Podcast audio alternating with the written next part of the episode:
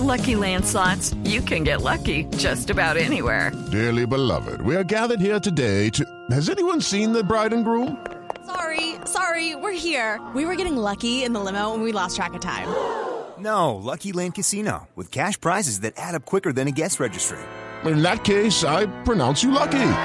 Play for free at LuckyLandSlots.com. Daily bonuses are waiting. No purchase necessary. Void were prohibited by law. 18 plus. Terms and conditions apply. See website for details. Son las 8 de la noche. Aquí comienza Mesa Blue con Vanessa de la Torre.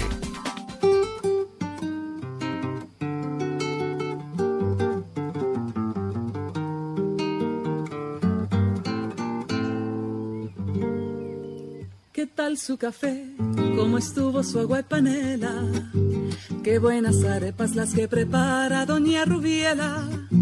¿Qué tal el ajiaco con el frío de la mañana? Y el sabor de la papa que traje fresquita y en la sabana. Discúlpeme si interrumpo su desayuno. Para salir de las dudas es el momento más oportuno. Dígame usted si conoce la molienda o el azúcar es solo una bolsa que le compran en la tienda. Y cuénteme qué sabe de su tierra, cuénteme qué sabe de su abuela, cuénteme qué sabe del maíz, o acaso ha olvidado sus antepasados y su raíz. Muy buenas noches y bienvenidos a Mesa Blue. Katie Ellen James es una irlandesa que vive en Colombia, que además se enamoró de Colombia porque su mamá se enamoró de Colombia hace un montón de años y tiene una historia increíble y una música maravillosa que ustedes están escuchando y que además hace parte como de esos personajes que llaman un montón la atención porque bueno, tal vez muchos colombianos no están tan enamorados de Colombia como a veces los extranjeros se enamoran de Colombia y es el caso de Katie y de su mamá. Bienvenida, Katie. Muchas gracias, Vanessa. Buenas noches a todos. Katie, ¿no? Katie. Katie. Sí, Katie, James. Katie, ¿cuántos años tiene? 34. Uy, pero ¿qué tal esa pregunta de entrada? Bueno, pero no? es que parece de 15, le tengo que preguntar. Más que el doble, tengo 34. ¿Y siempre vivió en Colombia?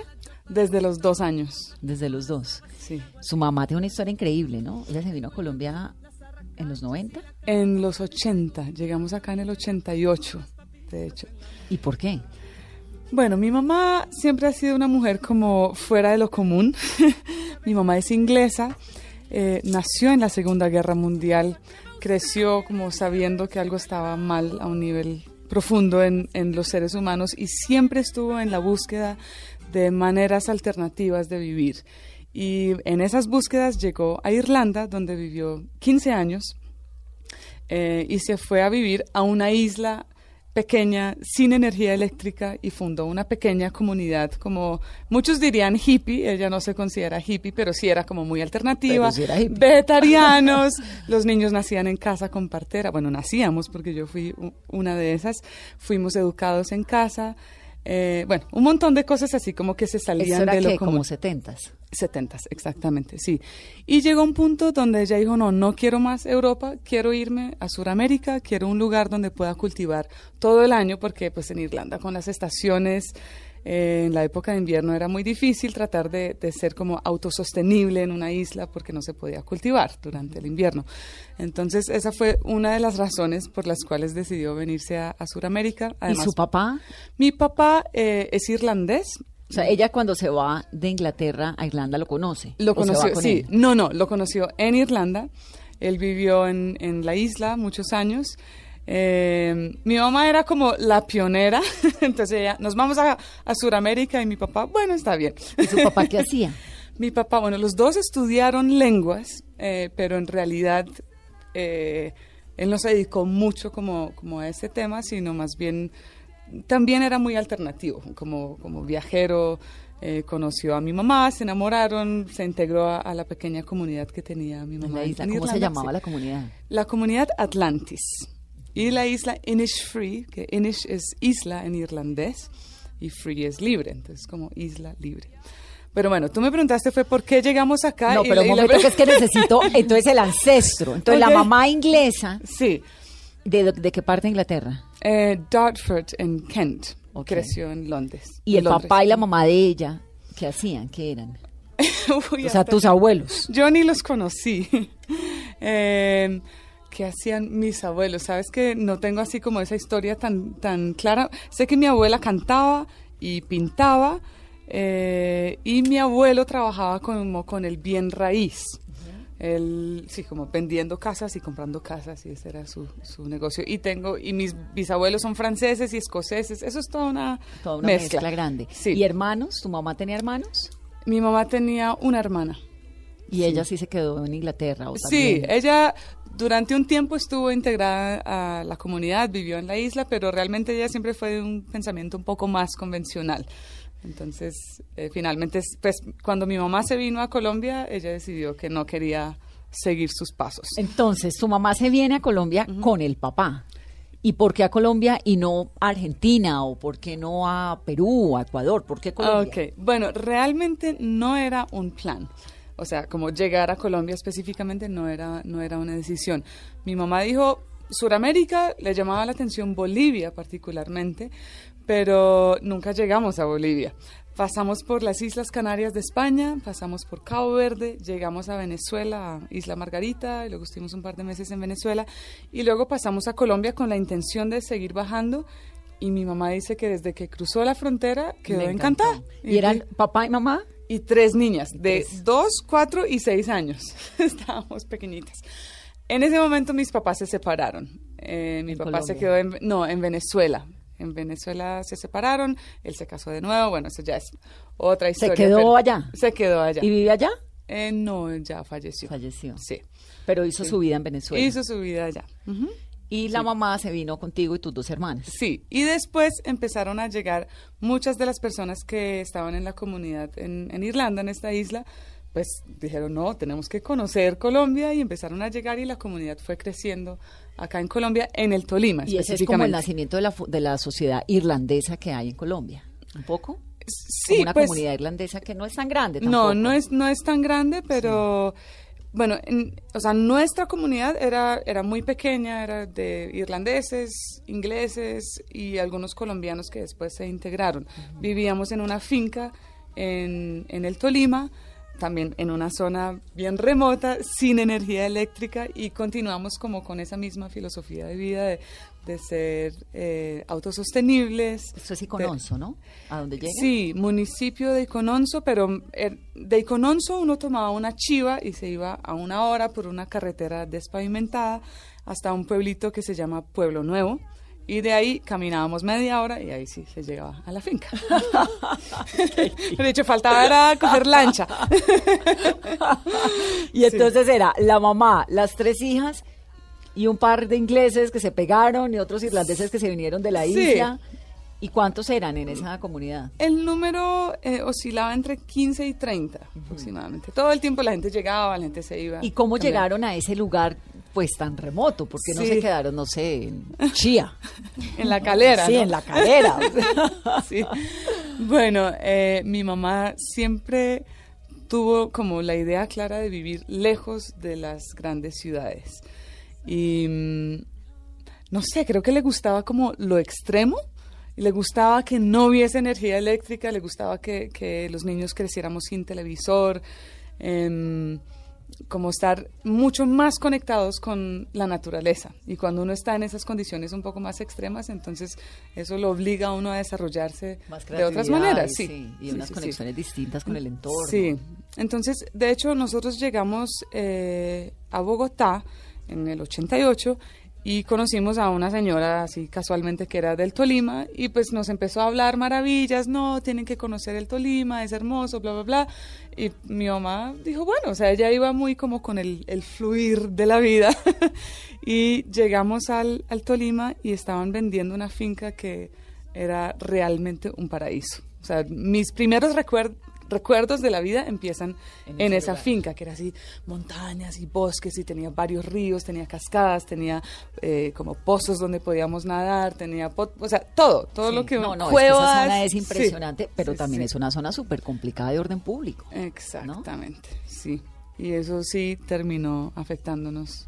11 años después fuimos desplazados. Dos veces fueron desplazados por la violencia, ¿no? Por la guerrilla. sí, fuimos desplazados dos veces. ¿Qué ocurrió Entonces, ahí? Entonces llegaron, se instalaron y Ok, bueno, nos instalamos y realmente todos los primeros años fueron muy tranquilos y, y, pues muy bellos, como de, de integrarnos con los campesinos, de intercambiar conocimientos, aprender sobre los cultivos típicamente colombianos que obviamente mi mamá y pues la familia no, no tenía conocimiento eh, de esos cultivos en Irlanda, aprendimos sobre la yuca, la racacha, bueno, todas estas cosas muy de acá. Eh, y en- vivían de lo que cultivaban. Sí, sí, sí, sí, sí. Y bueno, hubo un, un miembro de la comunidad que se llama Ned, que se fue a vivir un tiempo al, al Huila y después al Caquetá porque se había casado con una colombiana y resultó comprando una tierra aún más remota que daba entre Neiva y San Vicente del Caguán, a tres horas caminando de, la primera carretera despavimentada. Y él estuvo allá como tres años y, y luego volvió a la comunidad en, en el Tolima e invitó a mi mamá.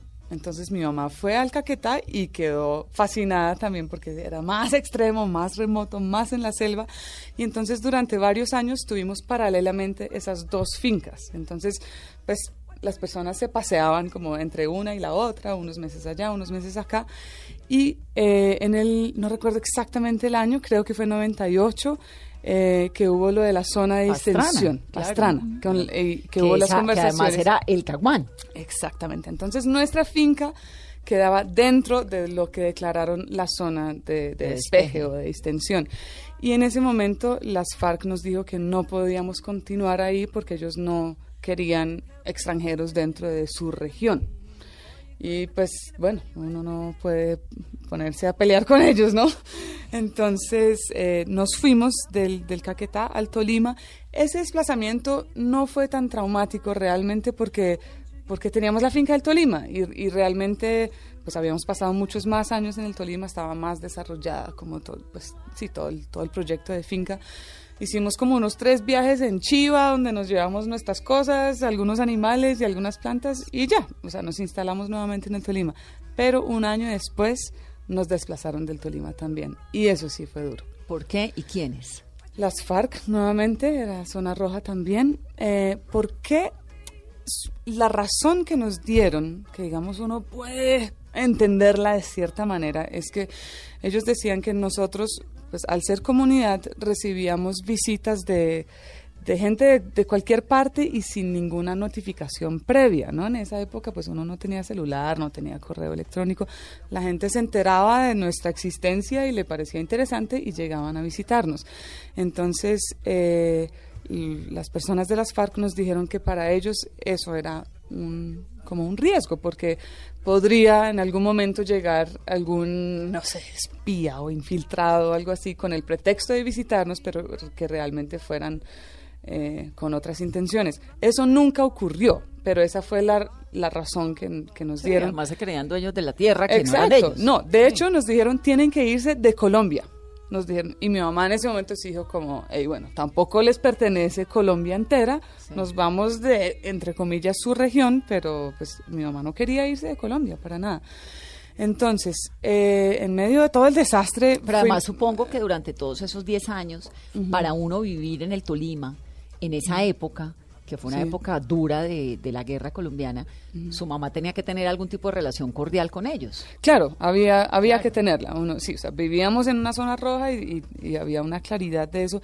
Pero durante el- los primeros 10 años nunca hubo problema, porque mi mamá siempre tenía como un, un, eh, un pensamiento muy de, de ecologista y ese, la, esa parte pues sí la apoyaba las FARC. Y el resto como que no, pues no causamos problemas, no nos metíamos con nadie, vivíamos en nuestra finca tranquilos y ya. Eh, entonces no hubo problema hasta, hasta ese momento. Y luego hubo como un cambio de comandante, creo. Pues ellos se la pasan, no sé. Sí, esa zona fue, pues fue eso, eso fue el Sí. proceso de paz de, del Caguán, de Pastrana, y luego arranca la arremetida dura del Estado contra las FARC, que fue cuando, el, cuando gana Sí. Álvaro Uribe Sí. y se acaba el proceso de paz de Pastrana. Claro. Que ahí, digamos, Sí, sí. ustedes por lo que estoy entendiendo por los tiempos, ya se debieron haber ido del Tolima. Exacto, ¿no? eso, eso era antes de, de Uribe, sí. Y pasa eso, a uno de sus primos también lo asesinan un año después, ¿cierto? Sí. Eh, la comunidad irla- irlandesa que estaba con ustedes decide también irse, porque no es una opción para ustedes irse también, su familia, su mamá. Ok, eh, bueno, para explicar un poquito el, el- el contexto del asesinato de mi sobrino, de hecho, Ah, fue, es no sí, lo que pasa es que es, es un poco confuso porque él era mayor que yo, era creció conmigo como, como un hermano. Eh, Él tenía 18 años cuando lo mataron, yo tenía 15.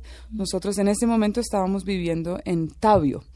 Eh, fuimos, o sea, como digo, en medio de todo ese desastre, sí hubo muchas personas que, que nos ayudaron y mm, un par de familias nos prestaron sus fincas en Tabio. Para quedarse. Para Cuando que- salen del Tolima se van a Exacto, Tabio. Sí, entonces en Tabio estuvimos un año y eh, mi sobrino Tristan James y mi cuñado, que era Javier Novoa, eh, decidieron regresar al Tolima para despedirse de sus amigos de infancia porque se iban, bueno, Tristan se iba a ir a vivir a Irlanda y Javier había decidido que definitivamente se quedaba con nosotros como comunidad.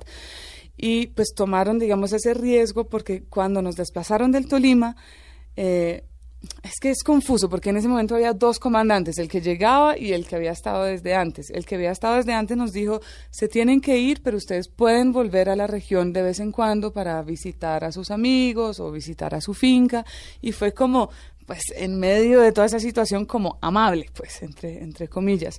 Entonces, por eso eh, mi sobrino tomó Regresa. ese fatal riesgo, sí, de regresar y llegaron a, bueno, un pueblo que se llama Olla Grande y la noche que llegaron los mataron. No, puede Sí, ser. Y los mataron otros, o sea, ellos, los dos tenían 18 años, los mataron otros otros chicos de, de 18, De la- 20 claro. años, sí. Sí, que O es sea, la guerra dice- colombiana. Sí, que es como un sinsentido absoluto.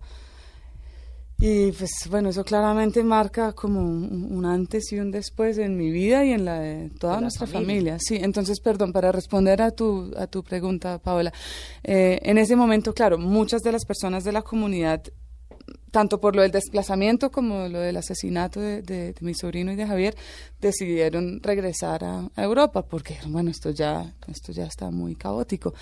Nosotros, ¿por qué no? Realmente yo creo que cada persona tiene como su, su historia. Mi mamá ni siquiera lo consideró. Ella dijo, yo, yo quiero estar en Colombia, pasó esto y es un desastre, pero también eh, en cualquier parte del mundo te puede pasar un desastre.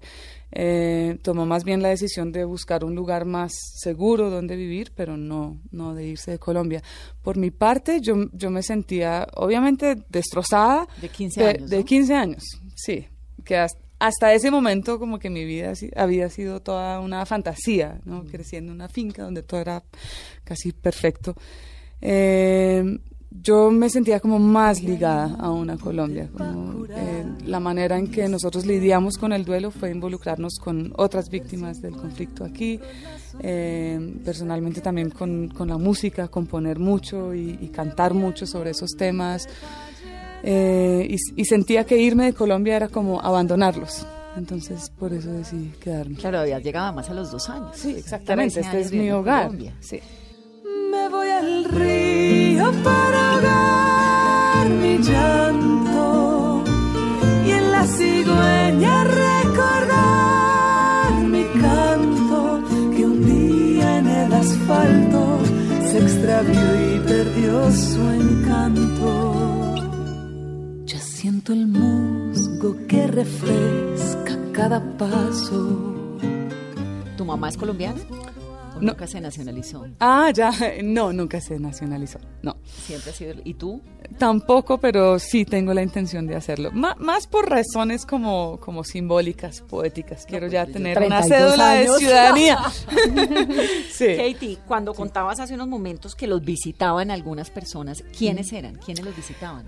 Eh, personas de Bogotá, personas de Europa muchas y algunas de Estados Unidos que, bueno, de vez en cuando salía algún reportaje sobre nuestra comunidad en, algún periódico y estaban ahí como los datos, las indicaciones de cómo llegar a la finca. Entonces, la gente llegaba como por la curiosidad de conocer una comunidad que tuviera un estilo de vida tan, tan particular y alternativo. A veces personas de Bogotá, como, no sé, señoras así ejecutivas, pero que tenían unos hijos rebeldes y querían que los hijos fueran y conocieran otro estilo de vida, por muchas razones, por razones diversas, llegaba la gente a, a conocer y a convivir con nosotros. A veces llegaban con la intención de quedarse tres días y terminaban viviendo años con nosotros. Sí. O a veces decían, no, me voy a vivir toda mi vida en esta comunidad y llegaban y como, uy, esto no es tan sencillo, mejor me voy. Sí, ¿Cómo, era, ¿Cómo era la vida en esa comunidad? Es decir, ¿había una casa? había ya ¿Finalmente hubo energía y estas cosas o nunca? En el Tolima nunca hubo energía eléctrica, no. Eh, bueno, ¿cómo era la vida? Todos trabajábamos, incluyendo los niños. Y bueno, eso, eso es discutible, muchos pueden decir que es explotación infantil, pero yo personalmente nunca lo sentí así porque era como una manera de, aprender y estar totalmente conectados con la naturaleza y los trabajos eran de ir a cosechar café, ir a cosechar mora, ir a ordeñar las, eh, las, las, vacas, a eh, cultivar en la huerta. Trabajamos en la mañana, luego almorzábamos y luego la tarde era libre. Entonces íbamos al río, íbamos a montar a caballo, eh, aprendíamos música, teatro, fuimos educados en casa, entonces teníamos como... ¿Escuela no? Eh, sí, no, escuela no. ¿Quién les enseñaba? Y Katie aprendió a leer a los nueve años, ¿no? Sí, pues creo que desde, desde más chiquita había aprendido algunas cosas, pero cuando ya sentí que realmente aprendí bien fue a los nueve años y, y estaba como muy preparada. Yo, mamá, quiero leer estos libros. Y ella, ok, bueno, vamos. Y fue como un proceso tan rápido que ni siquiera lo recuerdo bien. ¿Y quién te enseñó a leer y a escribir? Pues en español me enseñó Magdalena, que era una señora colombiana de Icononso que llegó a vivir con nosotros varios años. Recuerdo como puntualmente unas clases con ella y en inglés sí fue mi mamá. Mi mamá con todo el tema de, de las lenguas y la gramática y todo eso siempre ha sido como pues súper pila y, y, súper estricta también con nosotros. ¿Matemáticas o con? Matemáticas, pues a mí personalmente siempre me gustaron, entonces yo me acuerdo así como solita a los seis años estudiándome las tablas de multiplicar porque se me daba la gana. Eh, no porque nos obligaran. Eh, creo que lo que fue interesante es que en esa comunidad la gran mayoría de los adultos que estaban tenían por lo menos un pregrado, pero muchos tenían ya maestrías. Entonces eran personas muy educadas, con mucho conocimiento y prácticamente cualquier duda que uno tuviese, uno podía consultarla con alguno de ellos. Entonces Finn era un, músico, pero era físico también, mi mamá, todo el tema de, de las lenguas. Eh, de pronto temas que no vimos fue como química y física. Bueno, menos mal. ¡Qué dicha! pues de la infancia perdida. Y pues biología, o sea, imagínate, uno está viviendo en el monte. En la mitad del laboratorio. Exacto.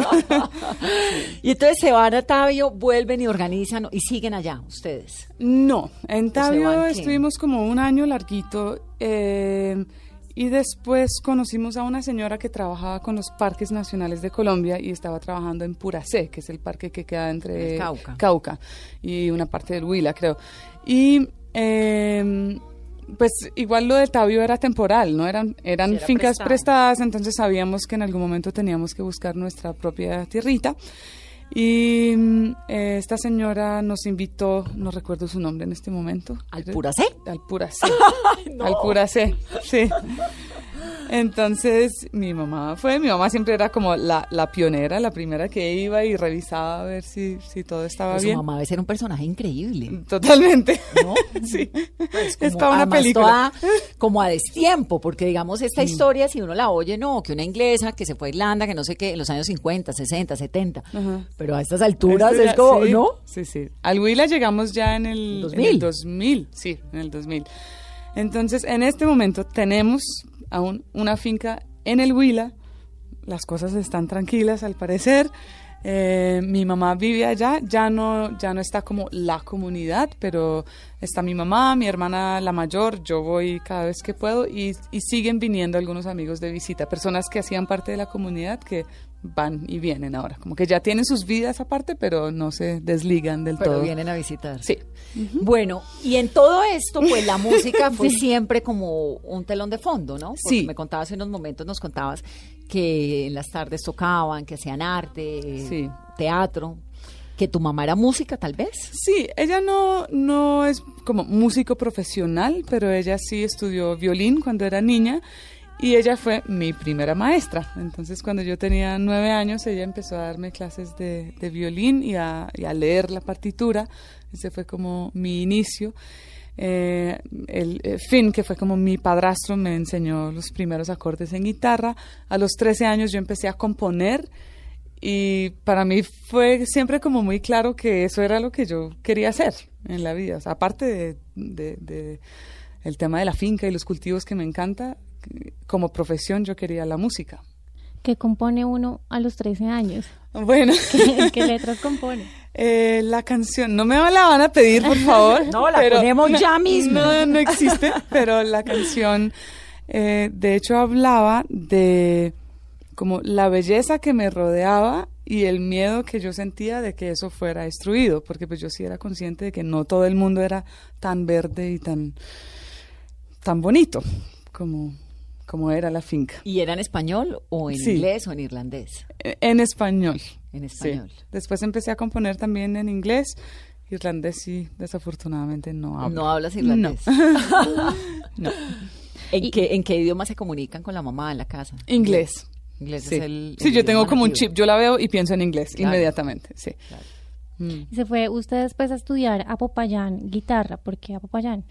Bueno, porque teníamos la finca en el Huila y en ese momento ya mis hermanas y yo estábamos en la adolescencia y queríamos como conocer más eh, este otro mundo de afuera. y entonces las dos ciudades más cercanas a la finca eran eh, Popayán y Neiva. Y pues Neiva es muy caliente, a nosotros no nos va muy bien con el calor. Y Popayán es una ciudad muy cultural. Eh, entonces nos, nos fuimos a, a Popayán y estuvimos cinco años Viviendo. Ah, en viviendo. Popayán. viviendo en Popayán. Sí. ¿Quiénes? Las hermanas. Sí. Las tres. Sí, y otra niña, Laura, que creció como hermana de nosotras, que es sí, hija de dos irlandeses miembros de la comunidad. Entonces ella estuvo cinco años en Popayán también, ahora vive en Inglaterra, pero es cantante también, hicimos mucha música juntas. En Popayán. En Popayán. ¿Y qué hacían? En Popayán, bueno, eh, no, pues esa fue una época así como maravillosa. de- Además que solo niñas, Sí, adolescentes. O sea, yo ahora digo, "Ush, qué juiciosas, porque uno, o sea, teníamos una casa, es que en medio de todo el desastre tuvimos como mucha suerte también. Mi mamá tenía una casa en Irlanda que habíamos estado tratando de vender durante 10 años y justo en la época del desplazamiento se vendió. Entonces, pues nuestra historia no fue tan trágica como, como lo es para otras personas que realmente quedan sin nada. Entonces nosotros tuvimos como esa suerte de poder comprar esa finquita y poder comprar una casa en Popayán. Entonces teníamos la casa, estudiábamos música, yo estudiaba guitarra en el conservatorio. eh, por esa época estábamos componiendo muchas canciones. Mi hermana Luisa también eh, componía, sigue componiendo de hecho. Entonces decidimos grabar nuestro primer álbum. Eh, en ese álbum pues hay, varias canciones que están dedicadas a, a- a mi sobrino y a, bueno, como, como al país. Estábamos como en un punto de un poco después del duelo, ya más de, de esperanza y de continuar y de, de aprender a, a seguir viviendo, pues entendiendo que el dolor queda ahí, pero que igual uno tiene que permitirse ser feliz. Ahí nace la canción de Mi forma de hacer la paz, ¿no? Porque es un Exacto. proceso también de duelo para usted. Sí, sí, sí, sí. Como, pues uno, uno se pregunta muchas cosas cuando, cuando pasan pues, situaciones tan extremas. Uno, uno se cuestiona sobre la vida, sobre la humanidad, sobre la violen- violencia, sobre qué es la paz y cómo llegar a la paz. Y esa es como una postura muy personal de que, pues sé que suena un poco cliché, pero es como la paz sí tiene que empezar desde uno mismo, desde encontrar la felicidad sin pasar por encima del otro. Entonces, esas eran mis reflexiones a los 16 años. Y ahora, después de comerciales, entonces nos va a contar cuáles son las reflexiones a los 34. Volvemos en breve. Esto es Mesa. Descubrí una forma de hacer la paz y no es más que encontrar mi felicidad. Porque si cada quien buscara la forma de ser feliz sin hacerle daño a nadie, este mundo no estaría como está. Hoy encontré mi felicidad llena de lástima, no hubo necesidad. Y esta es mi forma de hacer la paz. Here we go.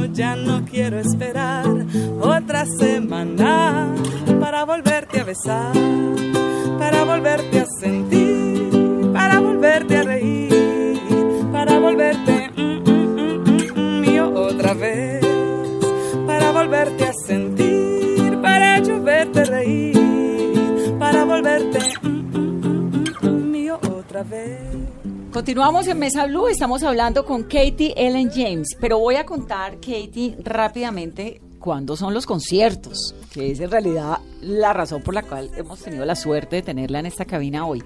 Armenia, el 4 de diciembre en Casa Museo del Quindío.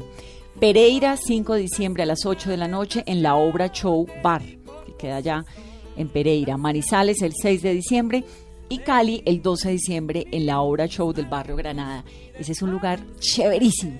Si tú lo conoces. Sí, Yo no lo conozco aún. No, te va a encantar porque es chéverísimo y el ambiente de Granada es divino y la gente en Cali es amorosísima. Bueno, de esa parte sí me encargo yo. Hay un par de preguntas que me están quedando. ¿Qué pasó con las fincas? ¿Qué pasó con la finca del Tolima? ¿Qué pasó con la de San Vicente del Caguán? Bueno, la... Después del desplazamiento. Sí. Los desplazamientos. Los desplazamientos. Ok, la finca de, que quedaba en el Caquetá, eh, la parte que era bosque se donó al Parque Nacional Los Picachos. Y la otra parte, bueno, el señor que había comprado la finca inicialmente se había casado con una colombiana, entonces finalmente creo que ella se quedó con esas tierras.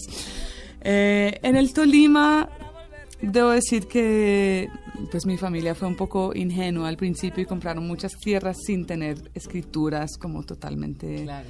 en Eso orden. pasa un montón en el Sí, campo, que la sí. gente compra y nunca tiene títulos. Exacto. Entonces solo quedamos con el título como de una parte de la tierra. Eso todavía está, pero bueno, la, la situación allá aún de orden público aún no está como suficientemente tranquila para volver. Nunca volví. ¿A No, ninguna de las dos? No. Ni al Caquetá, ni, a, ni al Tolima. Ni al Tolima, no. Volví ahí con Nonso Tolima en algún momento para la finca y es algo que tengo que hacer, que sé que será como parte de un proceso terapéutico que va a ser como doloroso estar allá por, por los recuerdos hermosos y tristes que, que me trae, pero sí es algo que quiero hacer. Esa zona es divina. Sí, es el que verde es, es un mar verde. sí.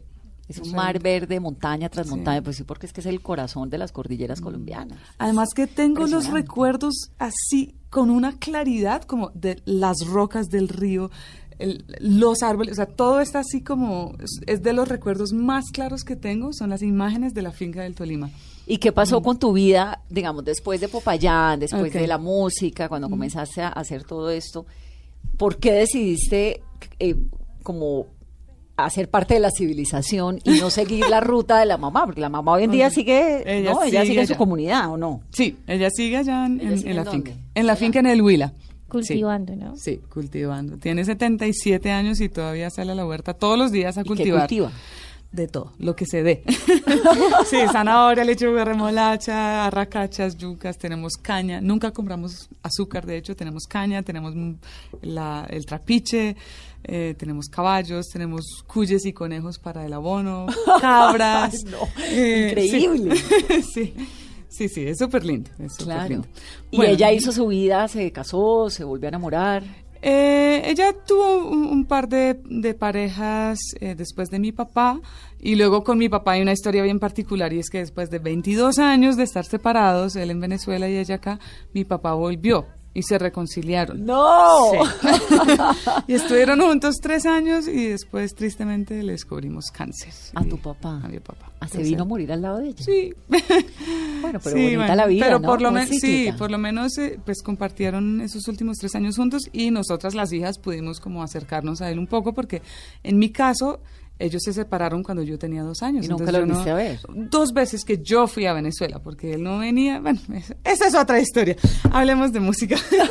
Mi papá era un personaje complicado. Pues claro, para ser Sí. mamá tenía Sí. que ser también un personaje. Sí, Pero entonces ella, después de que murió el papá, se volvió a casar, se volvió a no, enamorar. a casar no. nunca, Ah, bueno, no, a pero sí tuvo como parejas de varios años. Sí, sí, sí. Y ahora está allá. Y tú no me contestaste la pregunta, ¿por qué optaste por una vida más citadina? Ok.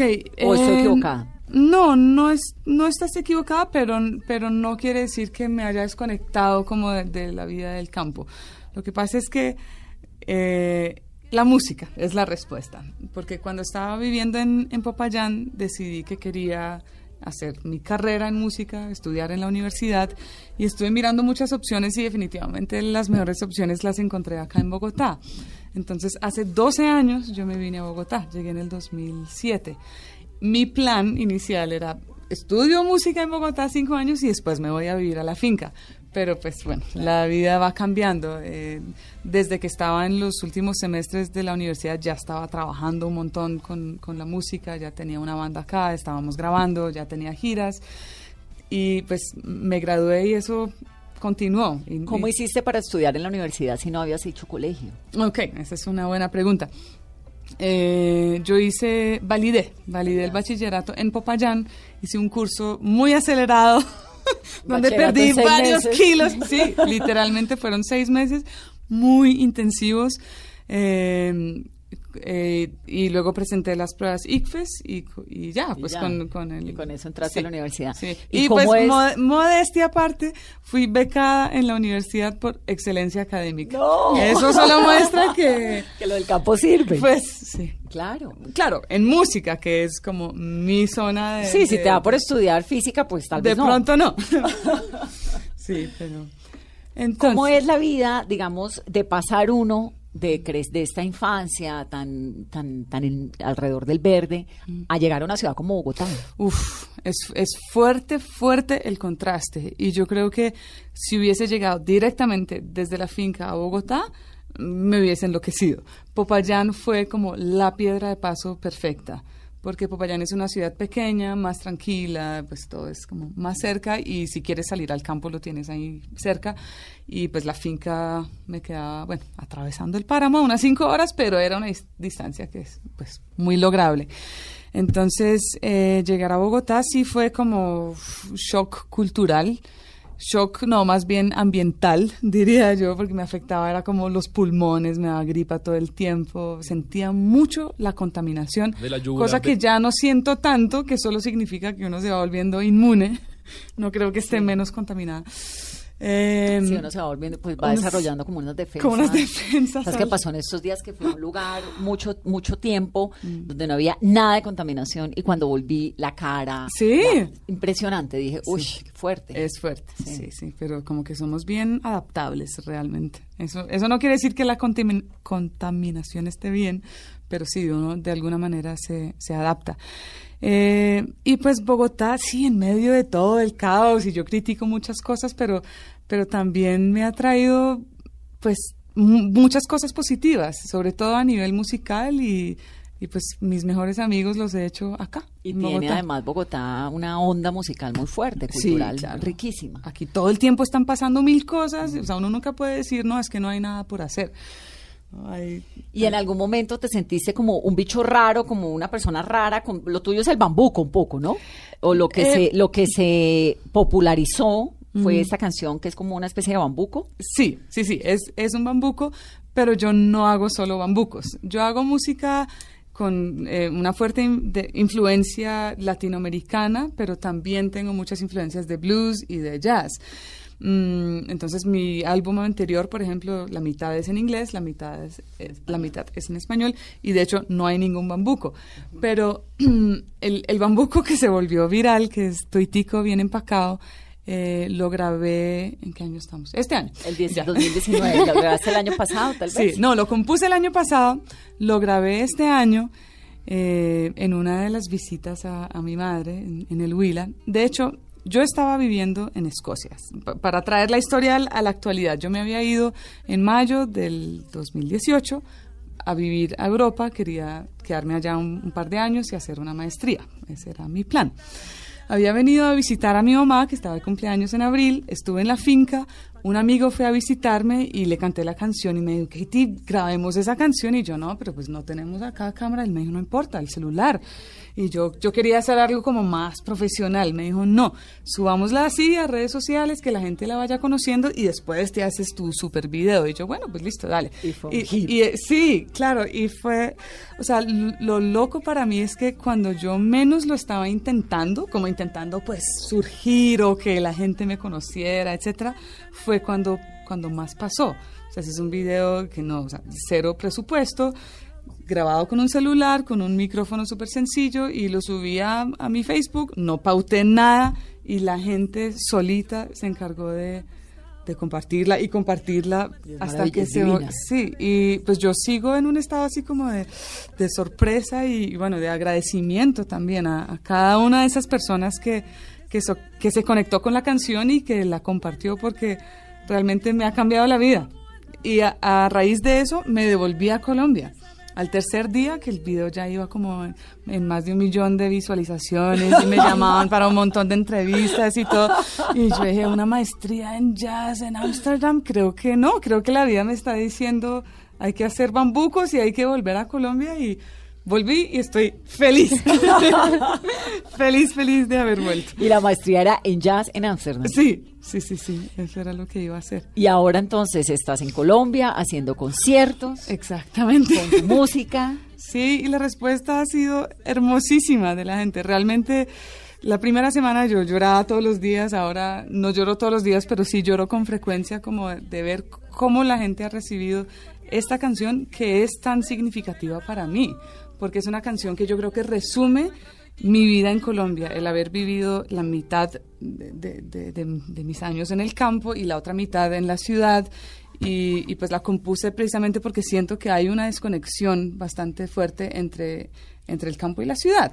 Entonces pensé que era algo importante para decir en una canción y creo que hay muchas personas que No, han estado pero- de acuerdo con esa importancia. Pero toca que Katie nos cante un poquito de esa canción. Me parece. Sí, acá en- acá en vivo y en directo. Sí, la hemos Bueno. estado oyendo desde el comienzo del programa, pero yo sí la quiero ver, además la voy a grabar ya mismo. Bueno, entonces. ¿Qué tal su café? ¿Cómo estuvo su agua y panela? Qué buenas arepas las que prepara doña Rubiela. ¿Qué tal el ajiaco con el frío de la mañana? Y el sabor de la papa que traje fresquita y la sabana. Discúlpeme si interrumpo su desayuno. Para salir de las dudas es el momento más oportuno. Dígame usted si conoce la molienda o el azúcar es solo una bolsa que le compran en la tienda. Y cuénteme qué sabe de su tierra. Cuénteme qué sabe de su abuela. Cuénteme qué sabe del maíz. ¿O acaso ha olvidado sus antepasados y su raíz? Dibújeme el árbol del cacao. Mientras se toma ese chocolate con pan tostado, dígame su merced que sabe del asadón. Ese es el que le trae a usted la sopita hasta el cucharón. Y cuénteme qué sabe de su tierra. Cuénteme qué sabe de su abuela. Cuénteme qué sabe del maíz. ¿O acaso olvidado sus antepasados y su raíz?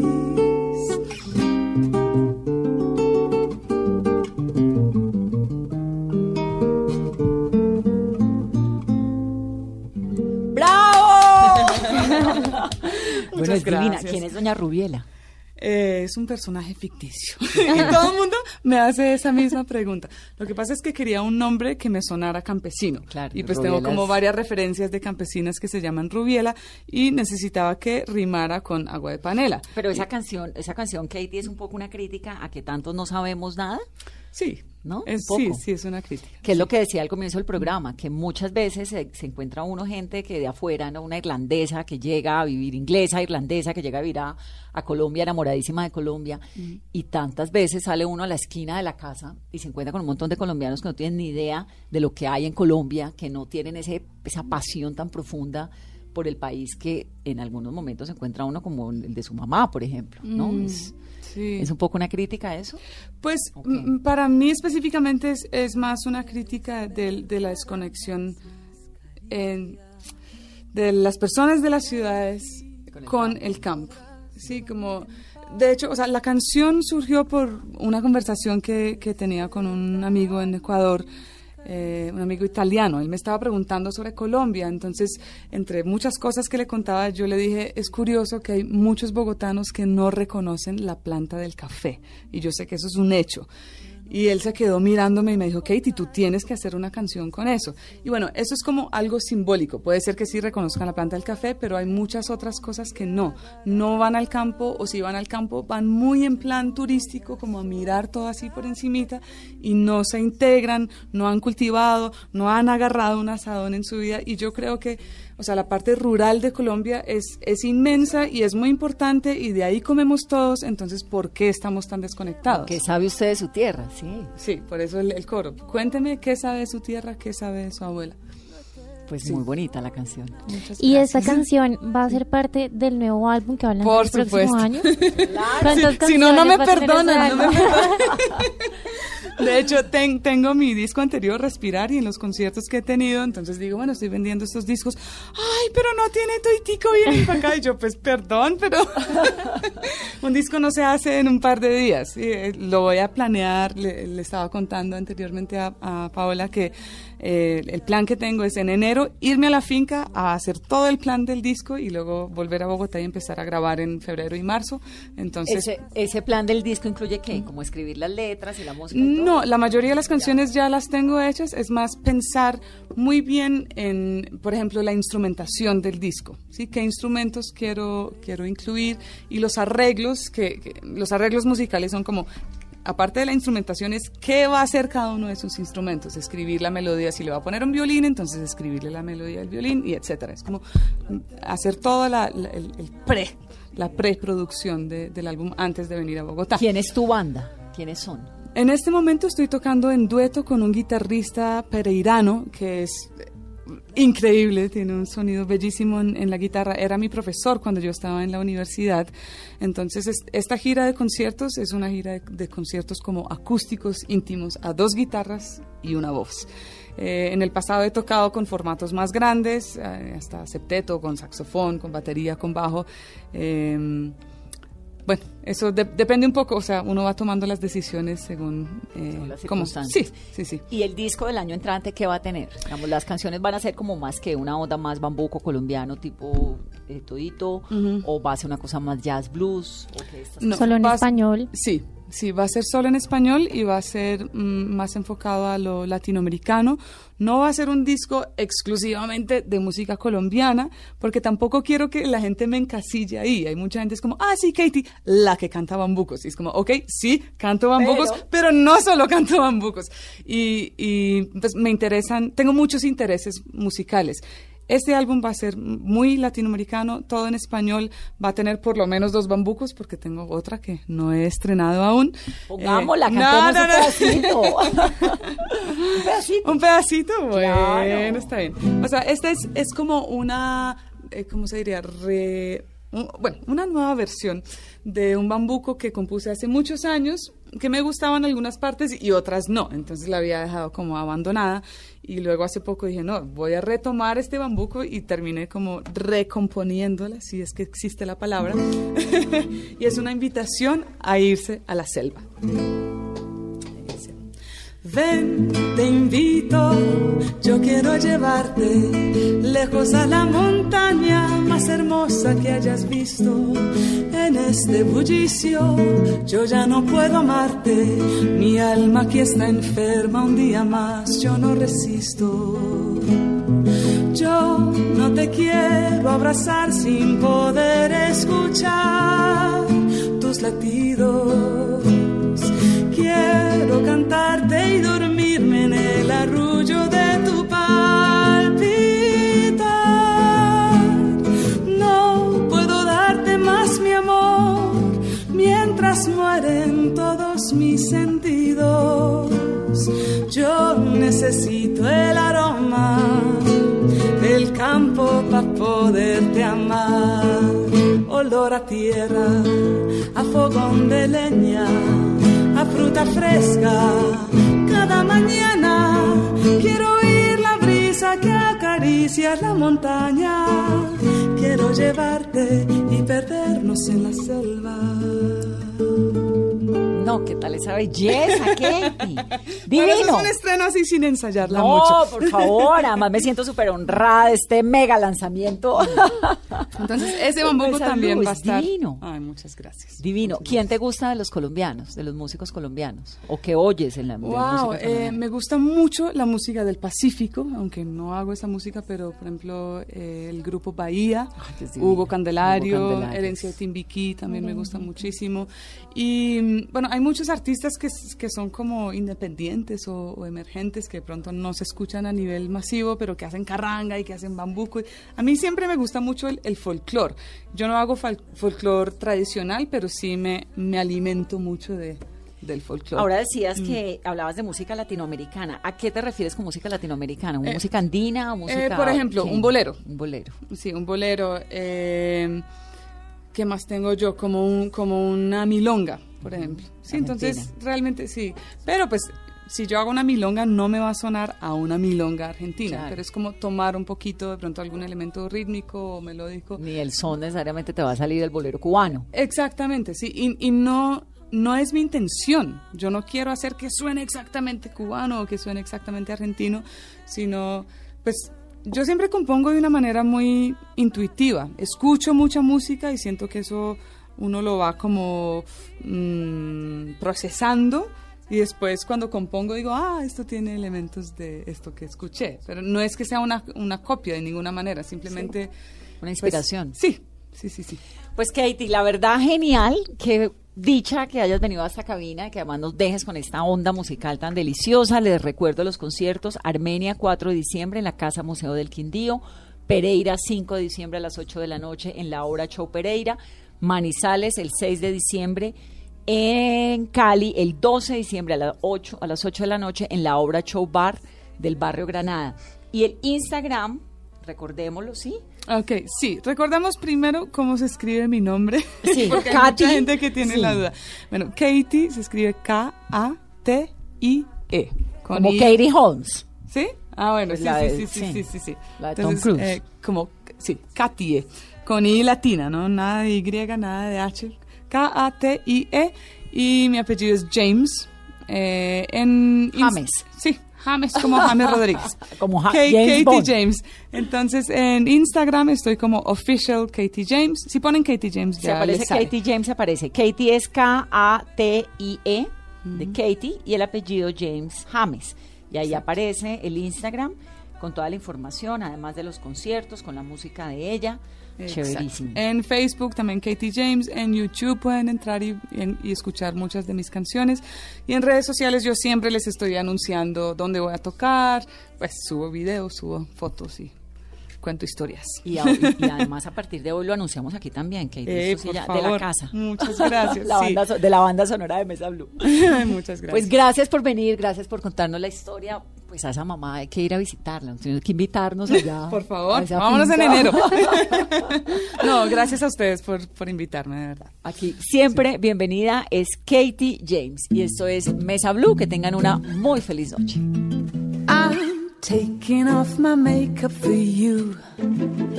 I'm slipping off my high heeled shoes. I'm letting all my hair hang loose. I know that it's my natural self you want to see. You say you don't care about my looks. You care about my mind and my books. You ask me to switch off my phone. Would you please switch off your mind for me? Mr. Clever, complicated words. Where do they take you? What are they worth? I love you more